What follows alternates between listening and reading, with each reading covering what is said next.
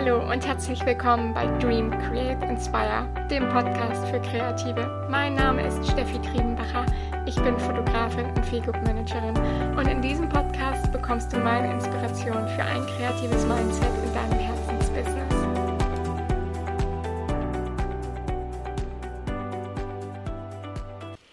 Willkommen zurück. Wie schön, dass du wieder eingeschaltet hast. Es hat diesmal mit der neuen Folge etwas länger gedauert, aber wie das manchmal so ist, es kommt einfach das Leben dazwischen. Aber gut, es geht los. Ich möchte heute mit dir über das Thema Vorbilder sprechen. Speziell möchte ich dir eigentlich eine kleine Geschichte erzählen, die ich vor ja circa zwei Wochen Anfang April ähm, erlebt habe. Über meinen Geburtstag war ich mit meinem Mann im Urlaub ein paar Tage an die Nordsee und ich hatte mir gewünscht, an meinem Geburtstag in ein ganz bestimmtes kleines Frühstückscafé zu gehen. Ich hatte dort extra einen Tisch reserviert und zwar geht es dabei um das Café Mateika auf Sylt.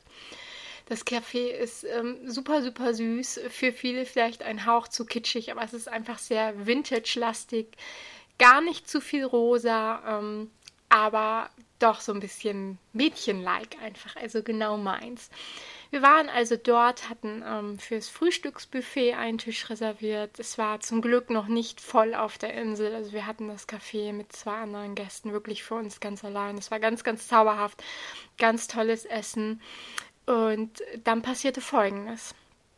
Die Inhaberin Frau Mateika, mittlerweile 80 Jahre, ich glaube, sie hatte ein, zwei Tage vorher auch Geburtstag, kam in, in den ähm, Gastraum quasi und hat die Gäste alle begrüßt, hat ähm, Kaffee und ähm, Kekse, nein, Kaffee gar nicht, Entschuldigung, es war Schoki und Kekse nochmal angeboten und hat einfach mit den Gästen ein bisschen geplauscht. Ganz, ganz nahbar, ganz, ganz süß und wirklich von Herzen. Es kam wirklich sehr, sehr echt und liebevoll rüber, wirklich ernsthaft interessiert. Und dann hat sie sich einfach an den Flügel gesetzt, der dort im Café steht und gespielt. Das Stück, also ich könnte es jetzt leider nicht benennen, ich bin ein kleiner Kulturbanause. Es war ja wunderschön. Und du kennst bestimmt diese Momente, wo einfach dein Körper mit reagiert und man diese absolute Gänsehaut bekommt und denkt, boah, Wahnsinn. Und das war einer dieser Momente, einer dieser Momente, bei denen ich persönlich dachte, oh mein Gott, es ist so schön, wenn du in so einem hohen Alter einfach immer noch für das brennst und für das lebst, was du halt beruflich aufgebaut hast, was du beruflich machst.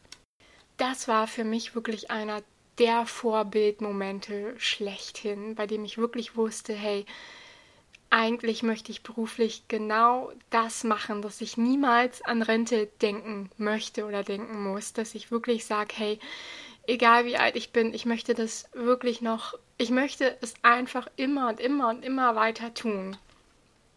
Was ich dir aus diesem Moment, aus dieser kleinen Geschichte ja im Café Mateika einfach mitgeben möchte, ist, wie wichtig es ist, Vorbilder zu haben. Aber ich meine in dem Sinne gar nicht ein Vorbild, dem man komplett nacheifert und dass man quasi imitiert und kopiert, sondern eher jemand, der ja so, ein, so eine Art Role Model für dich ist und ja, mit dem du dich vielleicht austauschen kannst, bei dem du, zu dem du aufschauen kannst und halt nicht kopierst, sondern eher kapierst.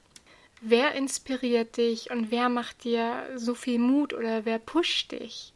Vorbilder sind immer wieder Menschen, ja, zu denen man aufschaut, die so eine Art Kompassnadel sind. Das können natürlich andere kreative Künstler sein, Musiker, Designer, irgendwelche bekannteren Filmstars, aber eben natürlich auch der Unternehmer von nebenan, der einfach schon so lange für sein Lebenswerk steht, dort etwas aufgebaut hat und dafür einfach immer noch brennt. Und Frau Mateika war das wirklich in diesem Moment absolut für mich.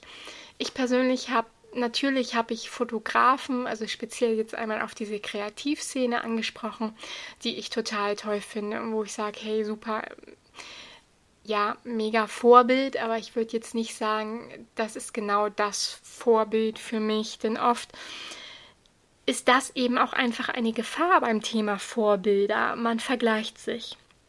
Und man erinnert sich dabei natürlich nicht an die eigene Größe, sondern immer an die Größe seines Vorbilds und fühlt sich dann einfach klein.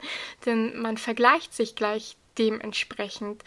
Und Vorbilder suchen wir uns natürlich nie oder Idole, die schlechter sind als wir, sondern wirklich immer die, die besser sind. Und deshalb birgt es auch einfach eine kleine Gefahr.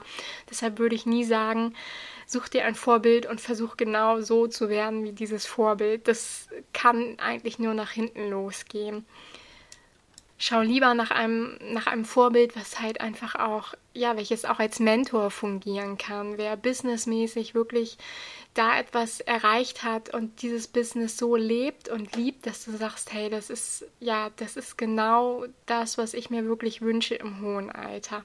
Und versuch dich dann einfach mal mit diesem Vorbild zu connecten, denn einfach aus all dieser Business-Erfahrung und aus all dieser Lebenserfahrung kannst du weitaus mehr lernen als von jedem Workshop, bei dem es halt einfach darum geht, keine Ahnung, XY zu erlernen der Mensch lernt halt einfach besser aus, aus wirklich ja, wahren Geschichten oder Erlebnissen.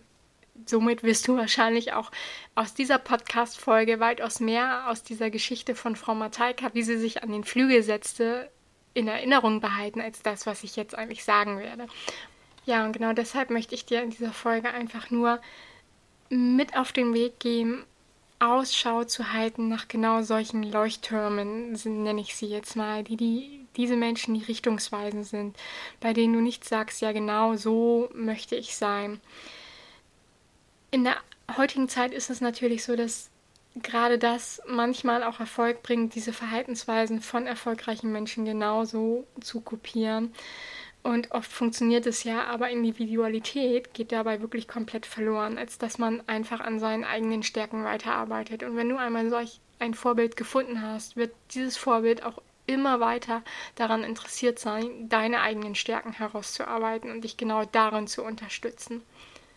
Hast du schon mal geschaut, wo es vielleicht in deinem Umfeld genau solche Vorbilder gibt, solche Mentoren, zu denen du aufschaust und sagst, hey, toll, was dieser Mensch aus seinem Lebenswerk gemacht hat, beruflich, businessmäßig, das ist mega und genau das wünsche ich mir wirklich beruflich. Am Ende so erfüllt und, und voller Liebe einfach immer noch das tun zu können, was ich mein ganzes Leben ja gar nicht anders tun wollte.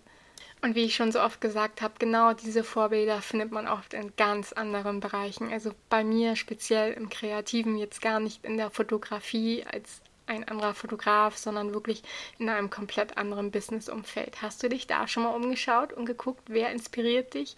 Wer ist dort genau solch ein Role Model für dich?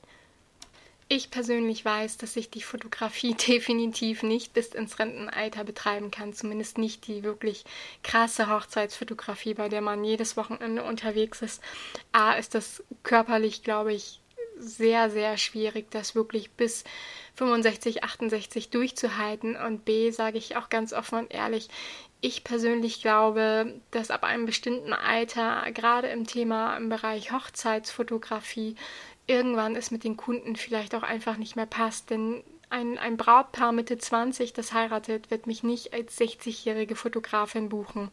Das Brautpaar möchte sich irgendwo so ein bisschen mit seinem Hochzeitsfotografen identifizieren können, auf einer freundschaftlichen Ebene sein können. Und ich glaube, da ist der Altersunterschied dann irgendwann einfach zu groß.